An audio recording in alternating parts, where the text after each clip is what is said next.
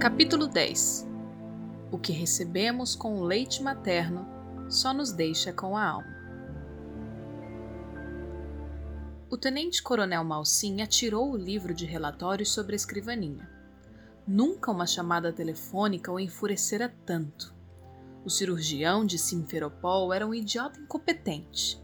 Ontem mesmo, ele os informara de que Ivan Moisseyev iria ser submetido a uma operação melindrosa. Muito bem. Se não podiam salvar seu braço, que o amputassem. Pelo menos, o rapaz ficaria afastado do quartel por bastante tempo. É claro que ele entendia perfeitamente. Suas condições eram críticas. Certamente que eram. Podia considerar o caso como encerrado. Malsim teve que reconhecer que experimentara certo alívio ao saber que Moiseyev não voltaria a Kert. Ao que parecia, os fados haviam se encarregado do rapaz, por ele. Moiseyev ficaria incapacitado para o serviço militar e provavelmente receberia baixa. De qualquer modo, não causaria mais problemas ao quartel de Kert. Agora, o médico telefonara para dar uma notícia absurda. A cirurgia não seria mais efetuada. Vários médicos haviam examinado Ivan Moiseyev e declararam-no curado, miraculosamente curado. Um homem de ciência conversando a respeito destas baboseiras de milagre. O paciente, que ainda ontem estava em condições críticas, já fora liberado do hospital e tomara o ônibus de volta à companhia. Um homem de ciência! Malsim cuidaria para que o fato fosse relatado ao comando. Obviamente, tratava-se de um incapaz, desequilibrado. Malsim iria recomendar que fosse examinado por um psiquiatra. Sua voz tremera ao telefone. O coronel precisara procurar ignorar o tom de sinceridade que percebera em suas palavras. Coronel, pela primeira vez na vida estou vendo que Deus existe. Ele curou Moiseyev o rapaz goza perfeitas condições de saúde. Mesmo que eu tratasse dele durante meses e meses, não conseguiria tal recuperação. Hã, que terrível era ver alguém tentando disfarçar a própria incompetência. Se tinha havido um tremendo engano no diagnóstico, seria melhor reconhecer isto abertamente e aguentar as consequências. Com fria satisfação, Malsim preencheu o relatório da alta médica de Ivan. Cada palavra que aquele cirurgião do exército pronunciara acerca de milagre e de Deus seria comunicada a Moscou. Tocou a campainha, convocando o auxiliar para bater o relatório. Respirou profundamente ao servir-se de uma dose de vodka. O Politiruk estaria à espera de Moiseyev quando chegasse. Ivan passou grande parte da viagem de volta orando e louvando a Deus em espírito, observando a paisagem interiorana que, neste fim de novembro, desfilava pela sua janela, envolto numa capa cinzenta de geada. Breve deveria nevar. Os lavradores, trabalhando nos campos, acenavam uma saudação calorosa ao ônibus que passava. Povoados, que lhe lembravam sua cidadezinha natal, pareciam encolher-se nos recortes de terra fria, buscando preservar um pouco do calor que se esvaía. Criancinhas, engordadas subitamente pelo aumento de vestuário, de pé ao lado de poças de água congelada, olhavam um veículo, ponderando no mistério que ele representava para elas, enquanto suas amas se inclinavam pacientemente e lhe sussurravam ao ouvido. Ele gostava daquilo de contemplar o povo, a amplidão dos céus, as plantações, os homens carregando os caminhões com as últimas caixas de repolho. Por alguns instantes, ele se esqueceu de suas tribulações e ficou recostado à janela, orgulhoso de pertencer àquela imensa caudal de vida que era a União Soviética. Já me sucedeu várias vezes, escrevera ele a seus pais que logo após uma poderosa manifestação de Deus em mim, Satanás me ataca com toda a sua fúria e procura prejudicar-me da pior forma possível. Agora, que se achava algumas horas de Kert, tentou preparar-se para o que talvez esperasse no quartel.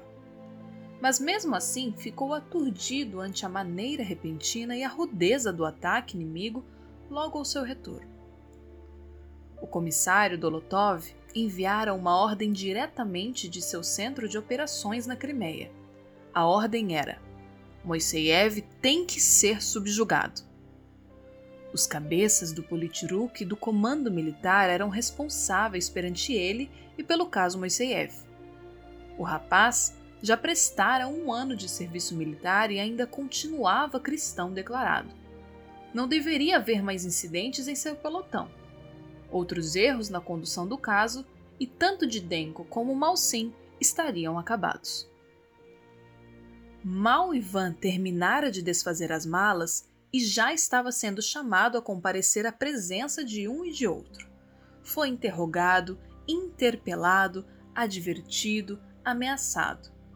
Era convocado durante as aulas, no meio das refeições e até durante a noite. Sabia-se que antes de entrar para o exército ele participara de atividades ilegais numa igreja clandestina. Era fato provado que estava engajado em ação subversiva no exército. Quantos soldados já não atraíra para os eventos de suas fantasias homens que foram tirados de seus afazeres para se darem a conversação em atos secretos? A qualquer momento ele poderia ser sentenciado a sete anos ou mais de detenção e ser enviado para um campo de trabalho forçado por causa de suas práticas antissoviéticas, de acordo com o artigo 58, parágrafo 10 do Código Penal. Ele estava sempre alheio às exigências de seu treinamento militar parecia frequentemente ausente das aulas e períodos de instrução. Havia laudas e laudas de queixas contra ele vindas dos oficiais seus superiores. Ele era insubordinado. A KGB estava realizando um inquérito a seu respeito. Ele iria ser submetido a um exame psiquiátrico, um exame médico e um inquérito policial. Se existe mesmo um Deus, como é que ninguém acredita nele? Conheceria ele as declarações de Marx, Engels e Lenin com referência a Deus? Ou quem sabe ele era surdo? O interrogatório era conduzido aos berros e às vezes durava horas e horas. Ivan tentava não escutar. Era-lhe desnecessário, pois as perguntas eram meramente retóricas. Quando os inquisidores desejavam uma resposta, repetiam a pergunta enfaticamente dando-lhe um soco nas costas ou na cabeça para despertá-lo, e nos longos intervalos entre uma e outra ele se concentrava em oração. Por que se mostra sempre refratário às atividades culturais?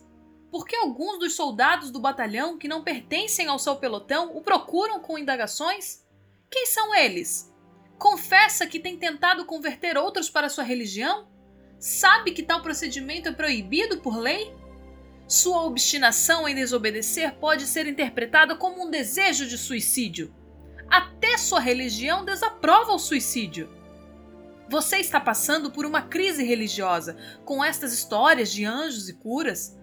Então não sabe que tais coisas se acham em oposição frontal à filosofia do comunismo científico de Lenin? Isto que você diz, que a vida sem Deus não tem propósito algum, é simplesmente uma desintegração do consciente. Quem são seus cúmplices de Odessa? Quando foi a Odessa? Suas respostas são todas elas muito incoerentes. Não existe um mandamento em sua religião que proíbe mentir? E sua fidelidade ao Estado soviético? Você já não quebrou seu juramento de lealdade ao exército? Como é que nós, os ateus, não enganamos ninguém, mas vocês, crentes, enganam o Estado realizando reuniões secretas e editando publicações ilegais? Vocês estão à margem da nossa sociedade. Quem nega a filosofia marxista é o inimigo nosso em potencial. Você não pode ser considerado cidadão soviético. Aderiam a um grupo de corruptos e contra eles o Estado deve lutar. No exército, mais que em qualquer outro segmento da vida soviética, estamos edificando o comunismo.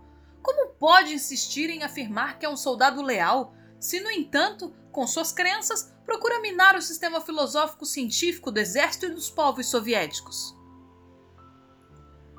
Algumas vezes, o próprio Malsim se juntava de Denko nos interrogatórios. Nestes momentos, era ele quem conduzia a inquirição, a voz tensa pela frustração. Moiseyev era insubmisso, não acatava as instruções, rejeitava conselhos e continuava a crer e divulgar uma ideologia individualista e fanática com o objetivo de abalar a estabilidade e o bom andamento do preparo de seu pelotão e divisão dentro do exército soviético. E então, abruptamente, ele era dispensado. Assim, ele se via outra vez atirado dentro de uma sala de aula ou de um período de instrução, tendo que procurar colocar-se em dia com as matérias ao lado dos outros, fazer as provas responder as perguntas. Se falhasse ou não conseguisse realizar o que lhe era solicitado, lá se registrava uma queixa contra ele, e Ivan tinha que ver, desconsolado, mais uma vez seu nome figurar na lista dos relapsos. E lentamente, aquele inverno foi avançando e entrou a primavera de 1972, tudo lhe parecendo um pesadelo turvo que se movia em câmera lenta, fora de foco. Ivan sabia que a estafa e o frio unidos à incerteza de sua situação acabariam por desgastá-lo. Havia curtos períodos de recesso, em que ele participava normalmente das atividades rotineiras do Exército antes de ser chamado de volta às entrevistas, interrogatórios e reuniões com oficiais. Mas, apesar de tudo, ele derramava seu coração a Deus diariamente. Descobrira que o quartinho armário de seu dormitório dava para uma saída de incêndio, e por isso a porta de acesso a ele ficava aberta a noite toda. Na parede oposta havia uma janela que se abria para a escada que descia rente ao prédio e terminava embaixo da rua. Nas noites mais amenas, ele escancarava a janela e, apoiando os cotovelos no assento de uma cadeira, ajoelhava-se diante dela para orar, durante horas e horas, respirando a brisa suave que soprava do Mar Negro. Havia um poder reconfortante no silêncio profundo do compartimento. As fardas enfileiradas ali abafavam a bulha de suas orações e lágrimas, e o som dos hinos que entoavam em voz baixa para não despertar os soldados que dormiam no aposento contigo. Quando os campos das redondezas começaram a reverdecer, sentiu a saudade apertar-lhe o coração. Algumas vezes encontrava-se desanimado demais para orar. Ultimamente, parecia que suas declarações aos líderes políticos e aos advogados estavam ficando confusas. Ele via, pelas suas expressões, que o haviam apanhado em alguma afirmação dúbia, e aquilo lhes agradava. Durante os interrogatórios, sua mente vagueava muito. Pensava na Moldávia e na pequena comunidade onde seus pais residiam em uma fazenda coletiva. Nesta noite, a lua, que entrevia pela janelinha do quartinho, atravessou o céu num trilho de nuvens era a mesma lua que surgia por trás dos vinhais de Volontirovka. Ivan estava abatido. No dia seguinte, teria que comparecer no gabinete de Malsim antes do desjejum. Senhor Jesus, a quietude do ambiente tornou-se ainda mais profunda. Jesus, não sei quanto tempo ainda vou suportar. Ele debruçara a cabeça sobre os braços cruzados na cadeira. Às vezes, cochilava, esperando sentir a bênção do Senhor. Acudiu-lhe à mente uma música, deixou-se embalar por ela, a aragem tépida que entrava pela janela. Um braço passado sobre o ouvido impedia-o de escutar claramente a melodia. Girou a cabeça ligeiramente na direção de onde provinha o som. Um raio de luz incidiu sobre suas pálpebras cerradas. A música tornou-se mais celestial ainda. Uma espécie de choque já seu conhecido colocou-o de pé num instante. correu à janela. Para os lados do ocidente, o céu antes escuro apresentava-se iluminado por um exército de anjos. Seus mantos translúcidos pareciam tecidos de luzes de várias cores, e seus rostos brilhavam com uma beleza agreste. Dava a impressão de que se moviam, mas sua posição no céu nunca se alterava, enquanto seu cântico como que se expandia e enchia a noite. Em todos os recantos desta terra tribulada, onde quer que haja homens, jorra a verdade do Evangelho, em torrentes de uma fé pura e poderosa. Após alguns instantes, a luz foi se esmaecendo, mas o céu já não estava tão escuro. Vagarosamente, ele foi tomando uma cor cinza pérola. Era o alvorecer. Chorando de arrependimento e alegria, Ivan ajoelhou-se louvando e adorando a Deus. Uma profunda calma reinava no lugar. Nem um pássaro se ouvia ainda. À sua mente veio então aquela voz inconfundível. Isto é para o conforto de sua alma. Amanhã você não será interrogado. Em breve sairá daqui. Malsim ficou furioso ao constatar que Moiseev deixara o quartel a serviço dirigindo um veículo. Ele próprio assinara uma ordem no sentido de que ele não deveria mais sair. Era o tipo de engano que não tolerava, extraviar-se em uma notificação destas como se fosse coisa de criança. Ela teria que ser encontrada e o responsável seria punido. A saleta adjacente ao seu gabinete era um verdadeiro campo de batalha retirando-se pilhas de papéis das gavetas, revistando-se cestas de lixo. Você viu a ordem? Ela não foi enviada ontem à tardinha ao sargento de pelotão? Você pode ver que não está comigo. Isso não tem nada a ver com o meu serviço. Uma cesta de arame foi revirada no chão e os papéis voaram para todos os lados, como as folhas de uma árvore em meio a uma ventania. A porta da saleta bateu. A ordem estava mesmo perdida. Era agradável estar outra vez na estrada, pensava Ivan. Era bom estar rodeado pela vastidão dos campos. O furgão rodeava suavemente sobre o asfalto, com sua carga de pão arranjada atrás e a porta fechada cadeado. Uma cerca viva ladeava este trecho da rodovia e o rapaz olhava para ela frequentemente, apreciando os pássaros que saltitavam por ali. O suboficial que viajava ao seu lado era um militar de carreira, um ucraniano de bom temperamento. Adquiriram melão em um dos povoados que haviam atravessado e agora devorava-o ruidosamente, tirando as talhadas com um canivete. De vez em quando, cruzavam com pesados carroções de madeira puxados por parelhas de cavalos. De repente, sem qualquer aviso, Ivan ouviu ou pensou ter ouvido, uma voz interior dando-lhe uma ordem. Ivan, diminua a marcha. Deu uma olhada rápida para o velocímetro. A agulha indicava 60 km por hora. O ucraniano continuava a saborear sua fruta, com o suco escorrendo pelo queixo e pingando no piso entre os joelhos. Era impossível que Deus estivesse lhe falando para diminuir a marcha já estavam rodando a uma velocidade bem moderada.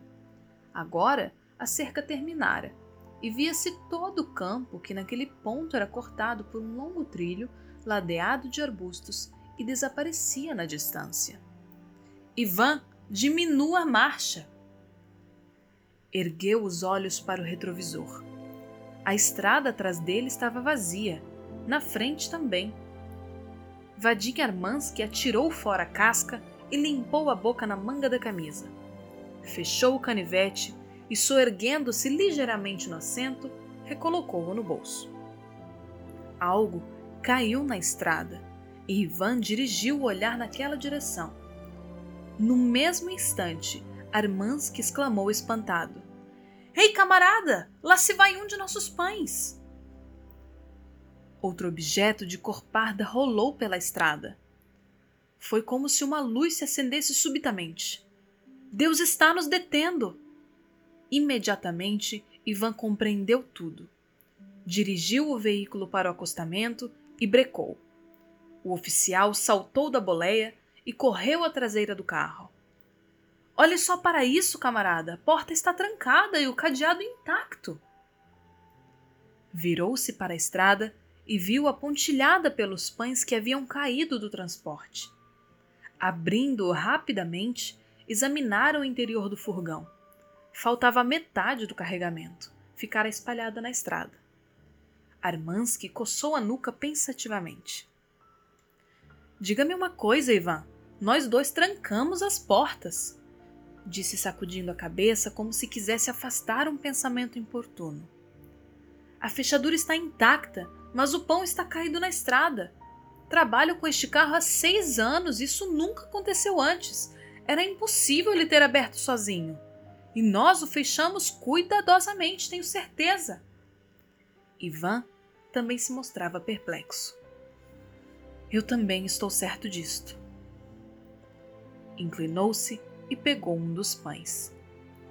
Pouco antes, no caminho, Deus me falou para diminuir a marcha, mas não vi motivo para isso e não parei. Ele me falou novamente e eu não obedeci. Agora ele me obrigou a parar.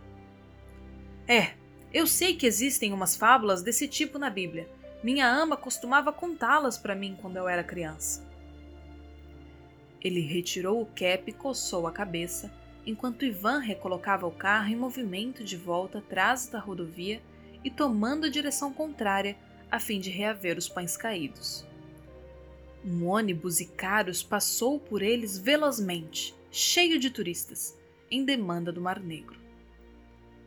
Meu pai era judeu e muito religioso. Toda sexta-feira ia à sinagoga de Kiev. Minha avó contava-me histórias à luz das velas sagradas. Certa vez, Contou-me de um homem das Escrituras que sonhou com um grande pão de cevada caindo sobre o arraial dos midianitas e derrubando uma grande tenda. Isto significava vitória para o general hebreu. Saltou do veículo sorrindo e apanhou mais alguns pães caídos no chão. Voltou à boleia, bateu a porta e o carro prosseguiu. Mas que negócio é esse de Deus fazer meio carregamento de pão atravessar uma porta fechada? Completou ele dando um riso sem graça. Quando, porém, voltou-se para Ivan, tinha no rosto uma expressão séria. Aconteceu alguma coisa e Deus queria que nós parássemos, agora estou certo. Vendo que eu ignorava sua ordem, ele fez com que o pão se extraviasse, para obrigar-nos a uma parada, mas não sei a razão disto, explicou Ivan. Tomou-lhes bastante tempo recolher todos aqueles pães, um por um, na estrada tranquila. Talvez ele tenha feito isso para puni-lo, gritou Harmansky lá de baixo para o colega e depois riu. Da próxima vez vou requisitar outro motorista, completou. Ao reiniciarem a marcha, com o pão meio empoeirado outra vez trancado na parte traseira do veículo, ele voltou a comentar. Vocês, batistas, são muito estranhos, Ivan. Não parecem se importar com o que lhes possa suceder. Talvez eu creia em Deus em certos momentos. Acho que muitas pessoas creem um pouco.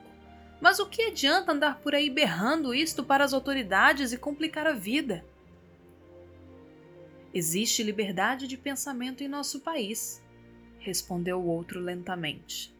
A Constituição afirma que cada cidadão é livre para crer no que desejar e praticar a religião se quiser.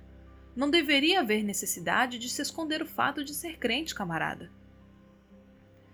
O oficial acendeu um cigarro impacientemente. Você está falando de lei, mas sabe muito bem que o Departamento de Segurança Pública não liga a mínima importância para ela. Obedecendo a um hábito, ele moderou a voz. Eu não diria estas coisas para qualquer um, Ivan, mas você é muito bem-quisto. A maioria dos rapazes o conhecem e já ouviram você falar a respeito de Deus. Não é nenhum segredo para ninguém que muitos soldados mudaram de ideia acerca do ateísmo por sua causa e pelo modo como vive. Por isso, eles também estão sob suspeita. Percebendo que o outro ia retrucar, ergueu a mão pedindo-lhe que esperasse. Quanto a mim, se for interrogado, quero poder dizer que você nunca falou comigo sobre religião. Por favor, vamos deixar as coisas como estão. Ele se remexeu um pouco, nervosamente, e depois recostou-se à porta da boleia. Entretanto, quero lhe dizer o seguinte: a KGB já esteve aqui com indagações a seu respeito, junto a Malsim e ao Politiruk. Você é um bom rapaz. Não estou querendo dizer que saberia explicar as coisas estranhas que lhe acontecem. Não procuro saber das novidades e as que conheço tento esquecer. Todos sabem que você é uma ótima pessoa. Será que não dá para você viver de um jeito que não lhe cause problemas? De que adianta a sua vida? Se passa horas e horas, dias e dias encerrado com os oficiais, se é tirado da cama para interrogatórios, se é chamado a todo instante, você acabará se matando e o bem que poderia ter realizado ficará perdido. Naturalmente, você já deve ter pensado que pode ficar preso, não? Se você não se incomoda de perder a vida, é lógico que isto só diz respeito a você. E sua voz morreu, sufocada pelo horror da cena que lhe surgira diante dos olhos.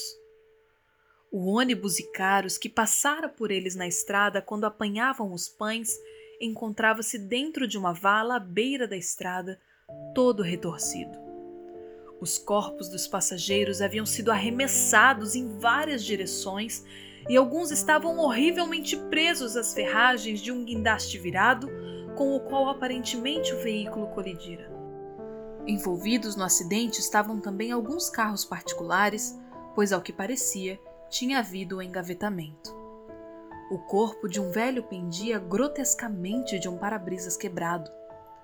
Viaturas policiais e ambulâncias começavam a acudir ao local e algumas pessoas corriam de um lado para outro sobre estilhaços de vidro partido, sujos de sangue.